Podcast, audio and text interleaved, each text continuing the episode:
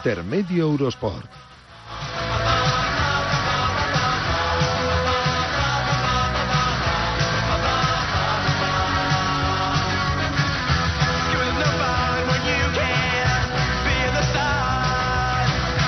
Hola, ¿qué tal? ¿Cómo estáis? Bienvenidos a Intermedio Eurosport hasta las 5 de la tarde con todos vosotros en este programa número 270 en el cual nos acompaña Susana Rodríguez al frente de la parte técnica y que, eh, no os puedo engañar.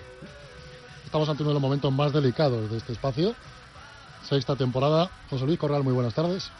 Buenas tardes. Acabamos de asistir en directo hace escasamente 10 minutos de reloj como la productora jefe de este programa, Davinia Zapata, que hoy parece Davinio Zapato, por la voz que tiene. Hola, Davinia. Hola, ¿qué tal? Pues eh, se acaba de ofrecer claramente para cambiar Intermedio Eurosport por Intermedio Olímpicos, con Pipe. Bueno, yo he visto que teníamos ahí un punto en común de conversación y que nos entendíamos y que podríamos hacer un gran trabajo juntos. No en vano, yo ofrezco mis servicios y bueno, sobre la mesa queda, soy agente libre. Yo creo que eso es motivo de, de expulsión fulminante. ¿eh? Ya le he dicho a Pipe, digo, mira, eh, no tiene cláusula, podemos eh, firmar un contrato de, de cesión es que lo de no tener compra. cláusula ya me parece mal, porque yo tendría que tener una mega cláusula que ríete tú de los futbolistas. No, si a lo mejor ha sido fallo mío por no incluirla, porque yo Ah. no pensaba esta tradición que pudiera llevarse a cabo en algún momento. Que no, hombre, que no, que yo soy súper fiel a mi intermedio Eurosport. Ya. Entonces, ¿me quedo tranquilo o no? Muy tranquilo, puedes dormir ¿Vas a viajar a Barcelona conmigo la semana que viene? Voy a viajar con Barcelona la semana que Con viene Barcelo- contigo. con Barcelona. Voy a viajar con, Con Barcelona, Barcelona a a, la semana que viene a Fernando. La Claro. fama se le ha subido a la cabeza. ¿eh? Y es Madre que Dios. la fiebre, la fiebre no me deja pensar, estoy un poco, mal, estoy un poco malita. ¿Y para qué vamos a Barcelona? Ya dilo, ¿no? Pues yo sí, te saco de paseo, como no, vamos a ir a Barcelona a- a- con nuestros compañeros de la tienda Mobile World Center, que es la tienda de Movistar que está en la Plaza de Cataluña, en la calle Fontanela 2. Vamos a vivir con ellos desde allí la, segunda, semi- la primera semifinal de, del Australian Open. Y luego haremos este espacio allí en directo. Y luego Bueno, haremos el espacio en directo para que todo el mundo que quiera pueda venir a conocernos. Van a estar allí Conchita Martínez, Jordi Arrese. Más así invitados. No digas tienda de telefónica porque la gente va a buscar una tienda. En realidad es un pedazo Bueno, de sitio es la no mega tienda, sí, sí. Bueno, yo creo que todo el mundo de Barcelona, me imagino que lo conocerá en la Plaza de Cataluña, con una cristalera enorme y una pantalla muy grande en la puerta. Y bueno, pues yo creo que es no se van a equivocar, vamos, está bastante fácil de encontrar. ¿No, no vais a hacer este año el flagship store? También sí, vamos a hacer el flagship es store. domingo. Bueno, bueno. Si aquí por Sarao no todo, hay ya sabes que Eso el domingo así, yo estoy tanto trabajar, pues mira, me pongo malita. la final desde Telefónica en Sí. Gran Vía en Madrid. En fin, bueno, pues nada, espero que estés con nosotros eh, muchos años más. Llevamos seis temporadas, por lo menos otras seis aguantándonos mutuamente, que no es poco. Y si, Ah, oye, está hecho. si Pipe insiste, pues, pues no sé, lo que podemos hacer es compartirte, si acaso. Bueno, habría que estudiarlo, sí, yo estoy dispuesta a escuchar ofertas. Bueno, de momento nos vamos a Australia, ¿te parece bien? Me parece bien. Arrancamos, que tenemos 40 minutos por delante. Radio Marca, la radio que hace afición.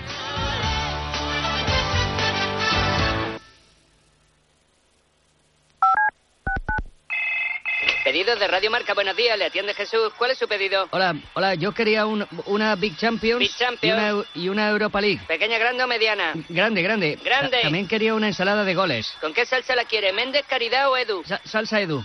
Y, me- y una de caridad también. Llevando dos le pongo la Méndez gratis. Mm, Bueno, vale. Luego quería unas tertulias calientes. De cuatro, seis u ocho. Con la de seis tiene seguro un regalo de Roberto Gómez para el niño. Vale, una de seis. Están de promoción los regalos de felicitación de Ortega. Venga, pues ponme uno. ¿Eso es todo? Sí, sí. Bueno, pues lo tiene usted en casa en un clic. Ya tienes Radio Marca a la carta. Entra en radiomarca.com para escuchar lo que quieras de la radio que hace afición. Muchas gracias por haber llamado a Radio Marca en casa. Oiga, ¿y y tendrían también el gol de Marcelino? Pita pita ya, pi pi pi pita ya, pita pita ya, pi pi pi pita ya, pita pita ya ya, pita pita ya ya, pita pita pita pita ya. Porque siempre hay una forma más divertida de ver el deporte, el show de marcador. De 8 a 11 con Pablo Juan Arena y Yanela Clavo. Aquí, en Radio Marca. Palo al palo, palo al palo, pal. Ahora puedes ayudar a nuestros deportistas. Patrocínalos. Hola, soy Julita Katz y compito en la modalidad de marcha. Busco seguir mejorando mis marcas para lograr éxitos internacionales para el atletismo. Si quieres apoyarme, entra en www.patrocinalos.com y patrocíname. Radio Marca con nuestros deportistas. Llamado a. Javier. En estos momentos Estoy disfrutando de un buen día con un grupo de chicos con discapacidad. no le puedo atender. Estoy en clase enseñando español a inmigrantes. Si quiere dejar algún mensaje, Estoy ocupado jugando con los niños del hospital. hágalo después de oír la señal. ¿Has oído ya la señal? Pues hazte voluntario. Ser voluntario es una actitud ante la vida. Mira a tu alrededor. Hay muchas personas que te necesitan. Cooperación Internacional ONG por una juventud solidaria.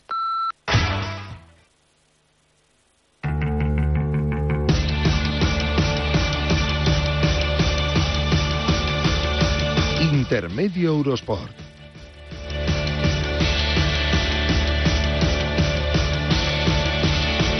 Redoble de tambores para recibir al gran Jordi Arrese, que ya tiene Twitter y además eh, se va manejando poco a poco. eh, todavía no sabe muy bien lo que son los MDs. MDs, ¿eh? MDs, Eh, MDs. son mensajes directos, es normal. Ya le daremos una clase el próximo jueves. ¿Facebook tiene? Pero, no. eh, nada, Facebook. No, no. Jordi, va paso a paso.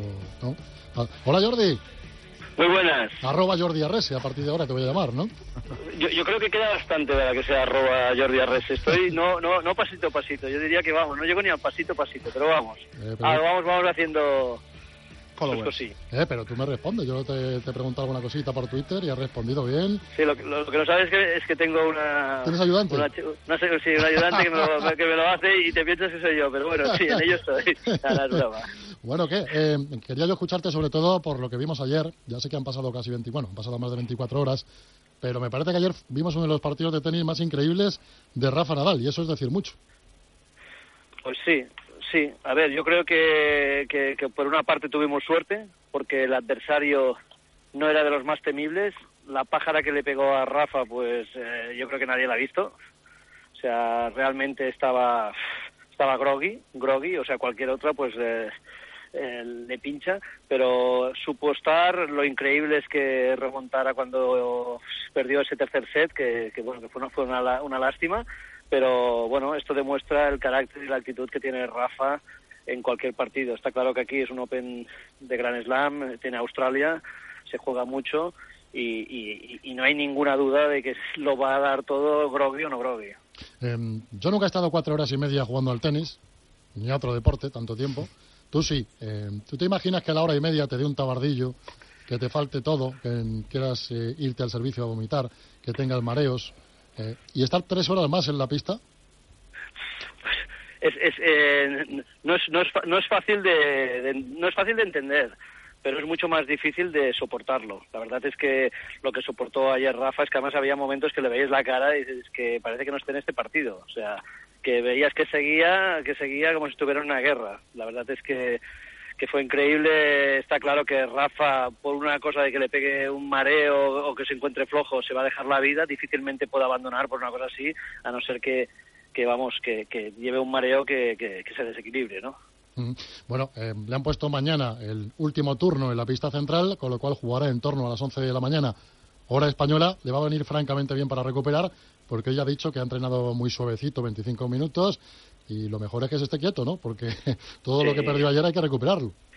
Bueno, un poquito también por lo mismo que decían, ¿no? Que todo puede haber venido un poquito por el estómago, eh, que empezó ahí flojo, eso le ha dado también que si no tienes hambre, que si pasas problemas pues tampoco hidratas lo, lo, lo ideal y entonces pues eso también le llevó a no a no poder recuperar eh, bien, ¿no? Encima le vinieron calambres, eh, o sea, yo creo que realmente ayer le pasó absolutamente todo.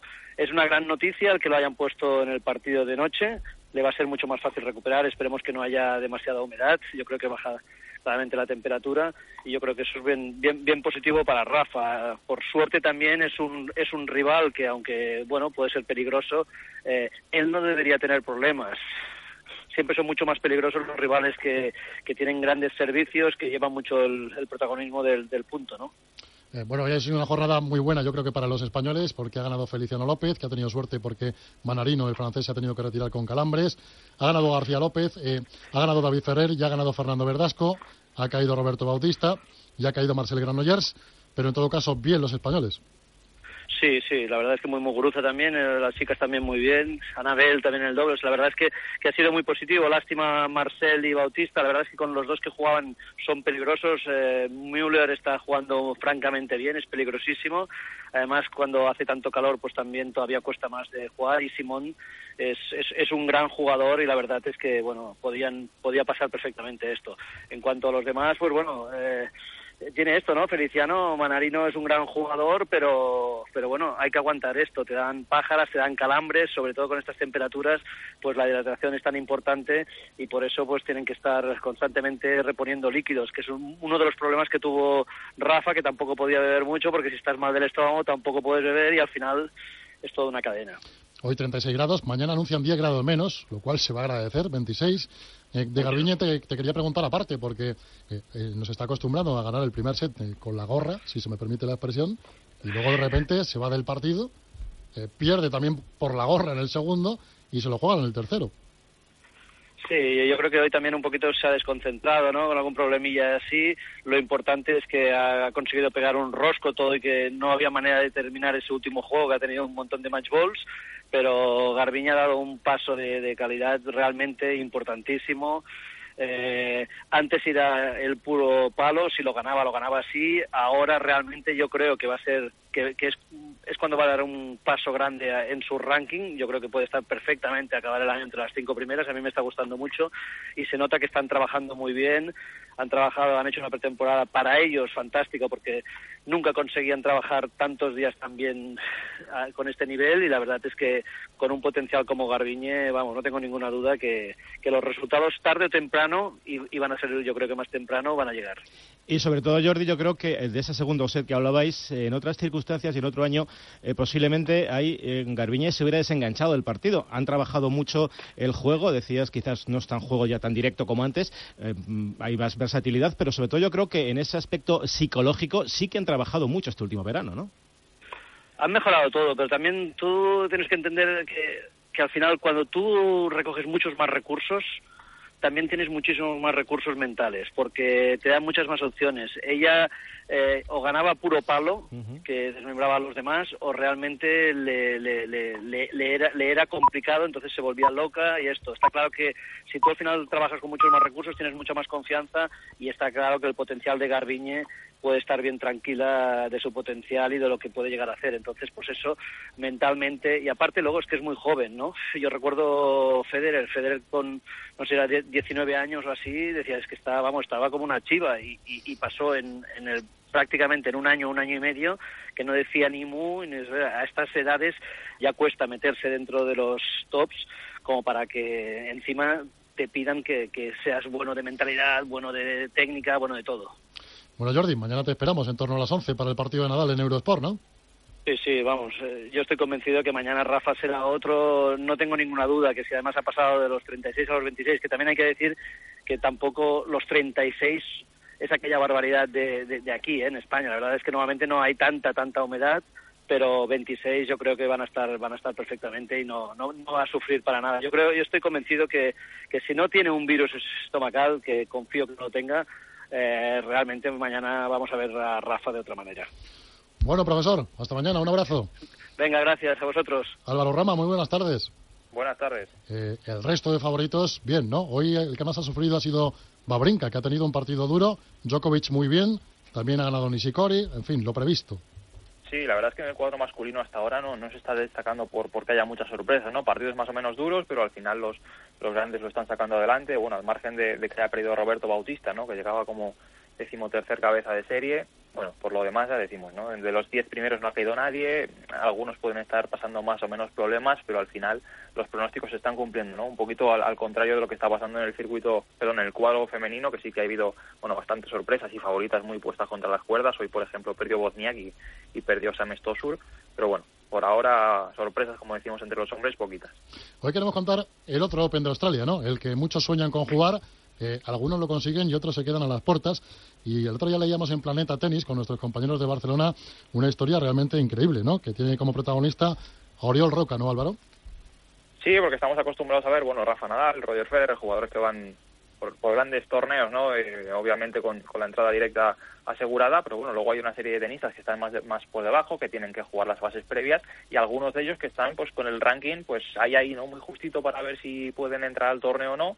En este caso, por ejemplo, Oriol, 21 años, jugador barcelonés, que ahora mismo está a 261 ATP, pues quiso ir a Australia, no tenía la garantizada la entrada directa al cuadro de clasificación, dependía de ciertas bajas que jugadores se fueran cayendo, bajaron todos, él estaba el primero hasta el último día en que podía entrar en esa fase previa, esperando una última baja de última hora que no llegó y bueno, se, se la jugó, se fue a la, a la, otra punta del mundo intentando jugar y por un punto ATP no pudo disputar el, el Abierto de Australia. Por un punto, increíble pero cierto. Oriol Roca, muy buenas. Buenas tardes. Uf, una faena terrible, aunque hay que tomar las cosas siempre desde el lado positivo, ¿no? Sí, bueno, la verdad que, que fue duro al momento, pero bueno, al final adelante con la decisión y, y, y, los días los días que pasé por allí, pues muy muy positivos. Ahora, me imagino tu cara, ¿no? En el momento que ya ves que no, que no hay ninguna opción, que no hay ninguna baja, que nadie se ha retirado y que te tienes que volver para casa. Sí, sí, la verdad que es un es un palo importante, ¿no? Porque estás allí, estás entrenando, llegas cinco días antes para, para preparar bien si tienes que jugar y bueno, vas viendo que, que, que la lista no se mueve y, y nada, al final hay el corte el, el, martes a las 6, el día antes de, de empezar la previa y a las 5, 5 y cuarto, 5 y media mirando listas, hablando con, con la TPE, pero bueno, al final a las 6 en punto, hacen el cuadro y nada. Sí, porque normalmente con tu puesto, que actualmente es el número 261, en otros años hay gente que ha entrado sin problemas en la quali, pero en esta oportunidad el listón estaba más alto. Sí, sí, sí, la verdad que, bueno, hablando con otros jugadores han tenido un ranking similar en, en, en, otros años, pues todos pensaban y, y creíamos todos que, que, debería estar dentro, ¿no? Gente como Roberto Carvalles, el año pasado 275 o así entró y con 5 o 6 días antes de tiempo para poder viajar y bueno, normalmente es el Gran Slam que cierra, que cierra más flojo, pero bueno, supongo que con, el, con la subida de, de, los premios y si da la casualidad de que este año tampoco ha habido demasiadas demasiadas lesiones, pues así queda. Eh, la espera fue terrible, ¿no? Muy dura, porque mm, ayer hablábamos de los vómitos y mareos de Nadal en la pista. Hay otro tipo de vómitos y mareos. Sí, sí, sí, está claro que, bueno, sobre todo los días antes de encarar el viaje, que, que es un gasto, un gasto económico importante y, bueno, tienes siempre la opción de dar marcha atrás, ¿no? Y, y dos, tres, cuatro días antes de irte, vas pensando, vas mirando la lista de vez en cuando y vas viendo que, que estás fuera, pero bueno, tengo que ir, es donde, donde quiero estar, donde quiero jugar, intentar jugar ahí, que sería el primer Grand Slam y sería, bueno, una, una oportunidad increíble. Y bueno, pues es eso, ¿no? Un poquito los nervios de, de, de, de la, del, del gasto, del viaje, de no saber, pues sí que me hicieron estar tres, cuatro días con, con un poco de vómitos y durmiendo mal y bueno, este tipo de cosas. Porque económicamente, si tú entras en la quali, ¿qué, qué te reporta económicamente? Bueno, el price money va subiendo cada año. Este año ya estaba en 3.900 dólares australianos, que deben ser unos, pues no sé, casi 3.000 euros. Y luego desde hace dos años que han implantado un, un cheque de bienvenida que dan en el, en el Open de Australia, porque bueno, ellos saben que es, es el torneo más complicado de viajar y no quieren no quieren perder fuelle con los otros Grand Slams y, y empezó siendo de mil dólares australianos y ahora este año ya ha llegado a los 2.500 dólares australianos como regalo de la organización para, para costearte el viaje, más aparte del premio. Eh, Álvaro, estamos hablando de, de, un tenista que el año pasado, si no me equivoco, ganó seis torneos Futures, ¿no? Sí, sí, el, el año pasado gané seis torneos Futures y bueno, gané 71 partidos eh, entre Futures y, y, Challengers, siendo, bueno, de los que, de los que más, creo que el, segundo que más gané del ATP. Y bueno, la verdad que fue un año, un año increíble. Oriol, el, el, relato que hacías, bueno, es muy interesante, ¿no? Porque obviamente es una experiencia dura, al final uno, pues, se llevará un palo, ¿no? De, de, viajar hasta Australia y quedarse fuera, pero a la vez, bueno, estás allí, ves que jugadores con los que, bueno, habitualmente vemos siempre por televisión, de los mejor clasificados del mundo, también te tiene que dar un poquito de, de convicción, ¿no? De decir, esto es lo que tengo que hacer, es el camino a seguir, no sé, que al final tiene que tener un, también un punto dulce, ¿no? La experiencia. Sí, sí, no, realmente eh, yo me vuelvo a España y cuando llego, cuando llego a casa, mm. pienso, bueno, si le quitas el dinero, la experiencia ha sido muy buena. Ves, ves un gran slam desde dentro, ves cómo te tratan, ves a otros jugadores, entrenas con, con los que están ahí para la previa, 105, 120 del mundo, como podía ser Ceballos, que le ganó a Nadal hace, hace dos, tres años. Y bueno, entrenas con estos jugadores, ves que la organización, aún estando fuera y no siendo jugador, te tratan igual que los jugadores, tienes el gimnasio disponible, tienes eh, lo que necesites a tu disposición, transportes, tal, y dices, aquí es donde quiero estar y aquí es donde yo creo que es mucho más fácil dar, dar un buen nivel de tenis cuando tienes todo, todo a tu disposición para poder estar preparado para el partido. Además entrena con bolas nuevas, ¿eh? Así cualquiera, Sí, sí. así cualquiera. Sí, sí, no, te dan, cada entreno te dan seis bolas nuevas, eh, tienes toalla, tienes plátanos en las pistas, tienes bebidas, tienes lo que necesites, no tienes que preocuparte por nada y, y eso es, es realmente, pues lo que decimos siempre, ¿no? Ser un profesional y dedicarte simplemente a hacer bien lo que tú tienes que hacer, que es estar en pista, en- estar en el gimnasio y, y- y trabajar duro y ahí te lo ponen muy fácil. Y el hecho, Oriol, de haberte quedado tan cerquita de haber disputado este año la, la previa en Australia, ¿te va a hacer modificar en algo tu planificación para el año que viene? Porque al final, seguramente únicamente han sido el hecho de jugar más o menos partidos. ¿Va a cambiar algo para, para ti esta temporada de cara a la próxima previa, quizás del año que viene en Australia, o va a seguir todo igual?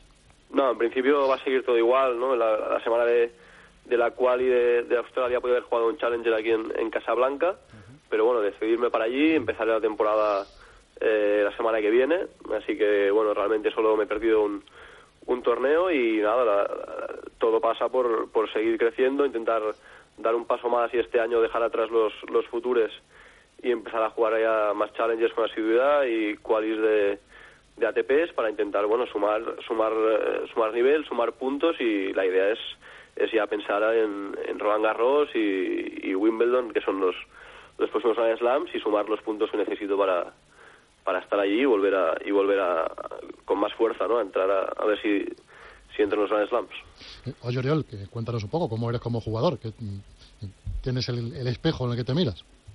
Bueno, el espejo, me imagino que como la mayoría de, de, de- de jugadores, ¿no? El espejo más, más importante es, es Federer. Yo, por suerte o por desgracia, a veces tengo también el, el revés a una mano y bueno, es lo que, lo que acostumbran a destacar de mí la gente que me ve jugar y bueno, pues, pues no, sim- simplemente fijarte mucho en, en los buenos. La verdad que ya no tanto en Federer, sino más como, como David Ferrer o Robredos y, y compañía, ¿no? Gente que a lo mejor no tienen un, un talento descomunal, pero, pero bueno, gracias al físico, gracias a la cabeza y, y al, al trabajar muy bien y hacer muy bien las cosas han, han llegado ahí. a Eso es pues a lo que, a lo que aspiramos y luego ya, ya si tu tope es uno o es otro, ya se verá, pero por lo menos llegar al, al tope como, como ya te digo, ¿no? Un Ferrer o un Robredo que, que han dado todo y han sido, y han sido muy buenos. Bueno, Oriol, pues nada, te seguimos la pista, ¿eh? Yo los, los reveses a una mano me parece que es una cosa maravillosa que poco a poco va en extinción en el mundo del tenis, así que bienvenido al club, Selecto Club. Eh, te seguimos la pista y que tengas toda la suerte del mundo, si no es en Australia será en Roland Garros y si no, seguro que más tarde o más temprano lo consigues. Muchísimas gracias. Venga, un abrazo fuerte. Un abrazo. Álvaro, ¿cómo llevas el cambio horario? ¿Bien? Pues ahora mismo creo que me voy a ir a echar un poquito la siesta ahora, porque ahora mismo qué, qué hora es ahora. ahora mismo, no sé, ya de madrugada, ¿sí? es mi reloj. Ayer me los encontré por la bueno. noche, a las 12 de la noche, en el- la redacción de Eurosport, apoyan, desayunando, una magdalena con un café con leche. Sí, así es la vida del enviado del quedado especial. Álvaro, un abrazo. Bueno, un abrazo a todos. Las 4 y 41, 3 y 41, si tienes la suerte de estar justamente ahora en las Islas Canarias, ¿quién estuviera? Seguimos.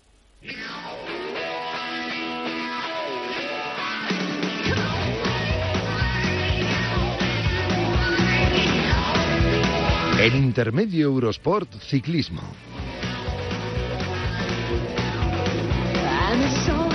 Adrián García, más conocido como Pame por estos lugares. Hola, Pame. ¿Qué tal? Muy buenas. Pues yo creo que ya tienes que pasarte por aquí obligatoriamente todos los jueves porque esto empieza. Esto empieza y ha empezado fuerte, eh, con victoria española en el Tour de Unander, Juanjo Lobato, el que dicen que es el nuevo Oscar Freire, y otro sprinter, un jovencísimo colombiano, Fernando Gaviria, que ha batido nada más y nada menos que a Mark Cavendish en dos ocasiones en el, en el Tour de San Luis, en Argentina. Eh, Tiene 20 años, ¿no? Es una sensación. 20 añitos y todavía sin un equipo profesional. Y hoy unas declaraciones interesantes en las que ha dicho que el dinero de momento no le mueve. O sea que no parece que no tiene ninguna prisa por, por venir a un gran equipo europeo. Bueno, eso está bien, eso está bien. Hoy queríamos hablar con un clásico de ciclismo español, con uno de los mejores, eh, yo creo que interlocutores que uno puede echarse en un programa de radio, como Chechu Rubiera, que lo ha sido todo en el mundo del ciclismo. ¿Qué hace Chechu ahora, por cierto? Pues eh, los ciclistas dicen que se retiran, pero no se jubilan del ciclismo y él es eh, como imagen de una conocida marca de bicicletas y vamos, creo que mejor que nos lo cuente él, ¿no? Sí, creo que está por ahí. Chachu. Buenas tardes. ¿Cómo estás, hombre? Bien, muy bien, muchas gracias. O sea que ahora estás metido en el mundo de las bicis, pero de otra, desde otro punto de vista, ¿no? Sí, uno muy diferente. Estoy trabajando en una empresa de bicis asturiana y, bueno, vinculado a, lo que más me gusta, que sigue siendo la bicicleta, pero como dices, desde un punto de vista muy diferente. Sí, además, yo estuve hace poco en el balneario de las Caldas, que es un sitio magnífico, y ya me hablaron de ti, que ibas por allí de vez en cuando, que se organizan muchas cosas también por allí. O sea, que siempre relacionado con este mundo que, bueno, evidentemente no lo puedes dejar porque es, es tu vida, ¿no? Sí, por supuesto, fueron muchísimos años. Eh, los mejores años de, de, mi vida, los mejores recuerdos que tengo ahora con 43 años, pues me vienen siempre de la mano de una bicicleta, ¿no? Viajando eh, desde muy pequeño y, también, afortunadamente, pues en escenarios eh, que cualquiera quisiera vivir si, si le gusta el ciclismo, ¿no? Como pueden ser el Tour, el Giro, la Vuelta. Pero sí que sigo bastante vinculado a lo que es el ciclismo regional, porque eh, al final, pues eh, con, con, la nueva vida que llevo no me, no me muevo mucho fuera de, de, lo que es la región, pero sí que sigo pues muy pendiente de todas las pruebas que se disputan aquí y, evidentemente por internet eh, hoy en día pues tenemos la facilidad también de conocer eh, pues al momento prácticamente los resultados en todo el mundo. Eh, varias cuestiones relacionadas con el ciclismo y Asturias. En primer lugar, yo creo que tú también estarás inquieto. ¿Qué pasa con Samuel Sánchez? Pues mira, Samuel, todavía estuve hace poco con él y, hablamos del tema y bueno, parece ser que eh, las ofertas que tiene, eh, que por lo que me dice sí que tiene alguna, no, no son lo, los más estimulantes que, que, él esperaba en el sentido del que el calendario, me imagino que también, pues evidentemente en el aspecto económico y entonces yo creo que por lo que me comentaba, pues eh, tal vez llegue la, la, hora para Samuel de retirarse y, y, bueno, como tarde o temprano nos, nos, llega a todos, yo creo que desde luego con, con su carrera y su palmarés eh, se puede se puede ir retirar uno muy muy a gusto, ¿no? Pues sin duda, uno de los grandes PAME, ¿no? ¿no? No se puede hacer nada porque yo creo que Samuel todavía tiene kilómetros, ¿eh? Todavía tiene kilómetros y bueno, sí, lo, lo, ha dicho Chechu, tenía varias ofertas, una de ellas era renovar con el con el BMC que finalmente pues sus motivos tendría, no la no la rechazó, lo lamentó el propio Philippe Gilbert porque le ayudó bastante especialmente en las clásicas y Chechu eh, Samuel parece que si no tiene ninguna oferta se retira, pero ahora parte del ciclismo de, base, casualmente esta mañana he visto por Twitter que un paisano tuyo, Iván García Cortina, ha estrenado web. Si nos puedes contar un poco algo de, este chaval, que se entere los oyentes, que es un alguien que viene pegando fuerte desde atrás.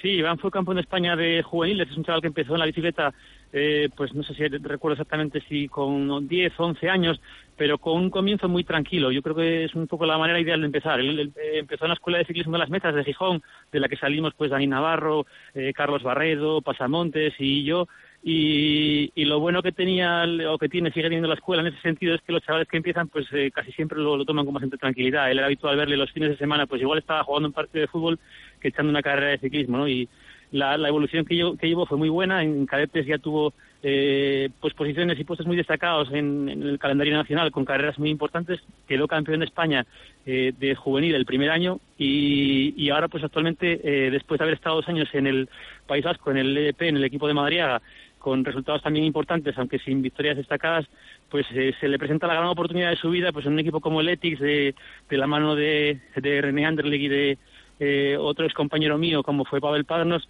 eh, con un calendario pues muy muy ya a nivel eh, europeo de carreras importantes en las que yo creo que él se puede defender mejor porque no es un no es un corredor eh, pues quizás del estilo que tenemos eh, casi siempre presentes en España o que seguimos teniendo presentes aunque ese, ese concepto ya está cambiando no afortunadamente de, de que sea un corredor fino que se defienda muy bien en la montaña y, en las vueltas por etapas sino que yo creo que encaja muy bien en el perfil de clasicómano y que por eso precisamente en el Ethics con un calendario más a su medida yo creo que va a poder eh, tener una oportunidad seguramente que, espero que no desaproveche y sobre todo pues también a nivel personal como le conozco bastante, confío en él porque sé que tiene la cabeza muy bien amueblada, que está pensando siempre pues en cuidarse, en llevar eh, una evolución tranquila, sin obsesionarse ni por el dinero, ni por ni porque sea demasiado pronto ni demasiado tarde. Y yo creo que en ese sentido eh, pues tiene todo de su mano para, para poder triunfar.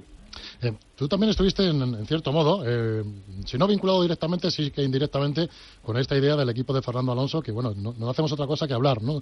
¿Tú qué últimas noticias tienes? Porque hay declaraciones, escuchábamos el otro día a Paulo Bettini, a Michele Bartoli. Evidentemente Alonso no necesita ningún tipo de publicidad y todos sabemos que es un hombre al que le encanta el ciclismo. Y seguramente más tarde o más temprano lo va a seguir intentando, ¿no?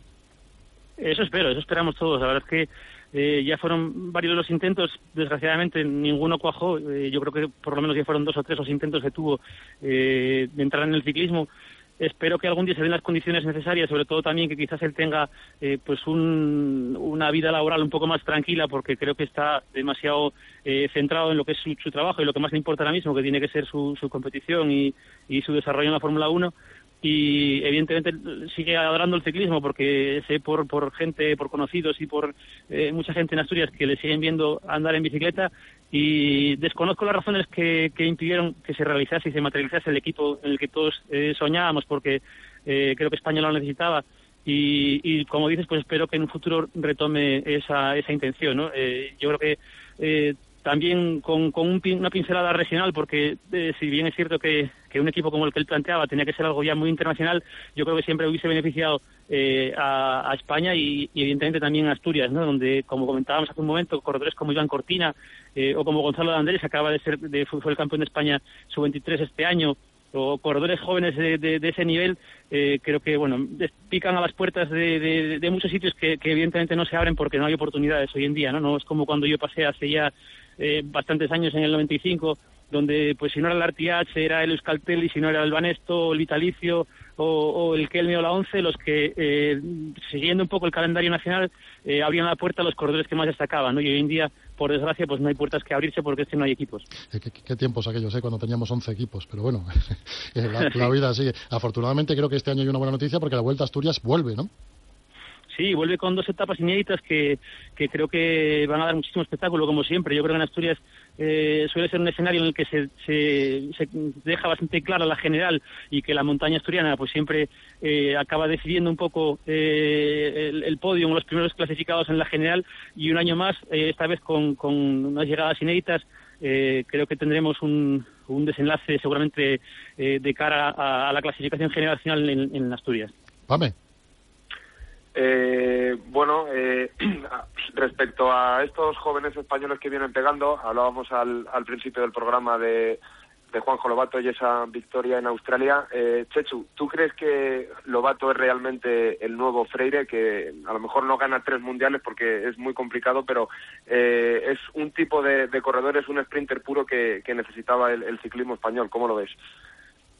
Bien, yo creo que es un corredor que va a dar muchos triunfos, pero establecer comparaciones yo creo que, no, no sé, siempre recuerdo eh, la época en la que cuando se retiró Indurain todos intentamos, o bueno, la, prensa intentó buscar eh, al sustituto de Indurain en, en, Olano, y Olano se convirtió en un grandísimo corredor, eh, pero para mucha gente nunca fue suficiente, ¿no? Entonces establecer una comparación entre eh, Lobato y Freire, cuando Freire yo creo que fue un corredor con una clase excepcional, única, yo diría, en, en el mundo, era que eh, prácticamente sin entrenamiento le hacer cosas que, que otros no hubiésemos no conseguimos ni, ni con horas y horas encima del sí, ¿no? Entonces, eh, eso, espero que él tenga una, una carrera larga y, y plagada de victorias, pero yo creo que, que, no, yo no establecería esas comparaciones porque va a ser muy difícil repetir un corredor de, de esa calidad como, como lo fue Oscar Freire. ¿no? Yo es un, una persona que, que, nace entre millones y millones y que eh, lo dice todo el hecho de que ganase su primer mundial con seis días de competición o siete, no recuerdo exactamente los que tenía aquel año. ¿no? Eso eh, yo creo que, que, no se dará en España seguramente en, en muchos siglos. Un superdotado, sí señor. Oye, Chechu, siempre es un placer ¿eh? hablar contigo. Igualmente, gracias por acordaros y, y, y, gracias por seguir apoyando el ciclismo como lo hace. Un abrazo fuerte. Igualmente, gracias. Pame, el jueves que viene contamos más cosas del ciclismo, que esto empieza ya y es lo que estábamos esperando, vamos. Cuando queráis, aquí un, estamos. Un abrazo, Pame. Venga, otro para vosotros. Publi, estamos enseguida en la Copa África. El sexo es sano y saludable. Energisil Maca te ayuda a aumentar tu deseo sexual. Con Energisil triunfarás y repetirás. Energisil Maca, tu energía vigorizante. El emú o Dromaeus es un ave estrucioniforme de la familia Dromaidae. De gran tamaño y no voladores pueden alcanzar velocidades de hasta 50 kilómetros por hora. Los machos emiten sonidos de apareamiento que pueden escucharse a grandes distancias. Las hembras se caracterizan por sonidos más opacos, como golpes de tambor. Por eso, estudiar en la misma habitación que un emú no te ayudará a aprobar un solo examen. Las drogas, obviamente, tampoco. ¿Crees que las drogas te ayudan? FAD 916 15 15. FAD.es. ¿Qué tal, doctor? Los indicadores de alegría suben, aumentan las sonrisas, en definitiva, aumenta la familia. La salud es para disfrutarla. Por eso en Aegon, cuantas más personas seáis en la familia, más ahorrarás con tu seguro. Cámbiate en el 900-190-190 y consigue hasta cuatro meses gratis. Aegon, asegura el mañana. ¿Quieres formarte de la mano de los mejores expertos y periodistas deportivos? Marca y la Escuela de Periodismo y Comunicación de Unidad Editorial organizan la cuarta edición del curso de especialización en periodismo deportivo de la mano de la Universidad CEU San Pablo. Quedan pocas plazas. Infórmate en www.escuelaunidadeditorial.es o en el 91 443 5167. ¿Necesita un préstamo? ¿No llega a final de mes? ¿Quiere hacer un viaje? En Aidan Credit le hacemos la vida más cómoda ofreciéndole las operaciones financieras que necesite. Con una simple llamada al 900-101-854 trataremos sus problemas financieros de manera personalizada y directa. Aidan Credit, infórmese de cómo podemos ayudarle a solucionar sus problemas. You know you took my heart and you broke it apart. Intermedio Eurosport.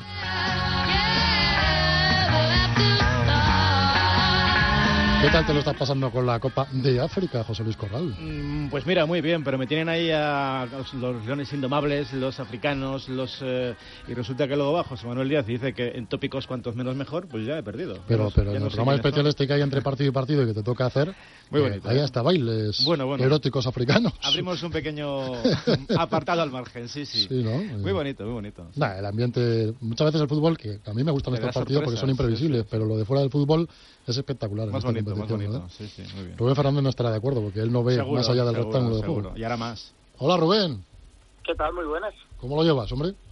Muy bien. Aquí estaba preparando el partido de luego, el República Democrática del Congo, Cabo Verde. Eh, estás disfrutando como un enano porque a ti esto de la Copa de África es un escándalo para ti. Sí, hombre, y además mm, lo que llevamos de Copa de África no está nada mal. Un poco aquí tristones porque los últimos dos o tres torneos, yo creo que desde Angola 2010, el juego había pegado un bajón considerable, estaba un poco tristón el torneo, demasiado rácano, y en cambio lo que llevamos de este, toquemos madera, está siendo otra vez la clásica Copa de África, juego alegre, un poco alocado, que es lo que le podemos exigir a, a los equipos.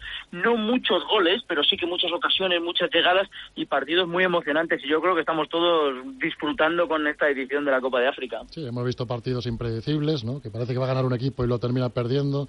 Esas cosas que tanto nos gustan de que se vuelven locos, van todos al ataque, parece que va a haber un gol, pero no lo hay, y sí lo hay en la jugada siguiente. En fin, es lo que más nos gusta del fútbol africano. y es lo que estamos recuperando en esta edición. Los equipos han perdido un poco ese, em, ese exagerado, esa obsesión por el rigor táctico que tenían en los dos últimos torneos. Los centros del campo prácticamente no existen. Ningún equipo tiene muchos, no está diseñado ningún equipo pues para tener la pelota para ataques demasiado elaborados. Entonces tenemos juego muy directo, ida y vuelta constante. Los partidos se pasan todo el rato en las dos áreas. Mucho, mucha utilización de los extremos. Casi todos los equipos es una tónica del torneo. Casi todos los equipos juegan 4-3-3 con dos extremos. El típico extremo africano muy habilidoso, muy rápido, eléctrico y eso nos está dejando partidos con muchísimas ocasiones. Lo que pasa es que estamos también teniendo el, uno de los grandes males del fútbol africano, salvo excepciones, que es la capacidad de definir. Se están hinchando a fallar opciones claras y por eso estamos teniendo marcadores cortos y sobre todo muchísima igualdad. Es un torneo de difícil pronóstico, tal y como estamos viendo en las primeras jornadas. Sí, porque los favoritos tampoco están muy allá. Bueno, el primer partido, vamos a esperar un poco a que todos hayan jugado dos partidos para empezar a sacar conclusiones. El primer partido siempre es engañoso, pero es verdad que Argelia le ha costado, el otro día gana, rozó el ridículo en la segunda parte, Costa de Marfil estuvo flojo, aunque fue capaz de empatar con, con 10 con la expulsión de Yerviño. De momento ninguno de los favoritos ha convencido demasiado, ninguno de los favoritos podemos decir que haya sido el que mejor ha jugado al fútbol, pero después de solo una jornada es difícil sacar conclusiones, que luego el torneo cambia mucho. ¿Algún jugador que te haya sorprendido hasta el momento?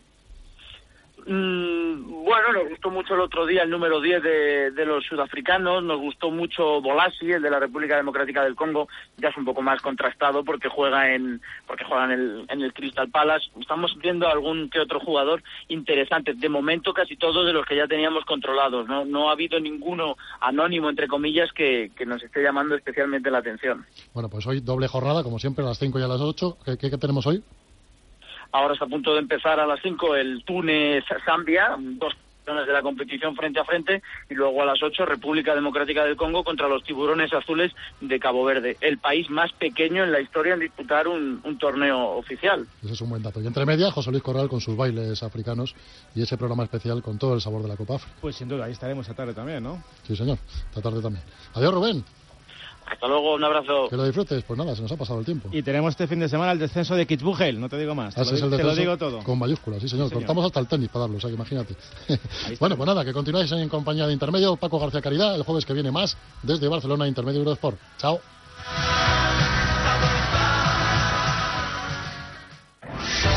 Radio Marca, la radio que hace afición.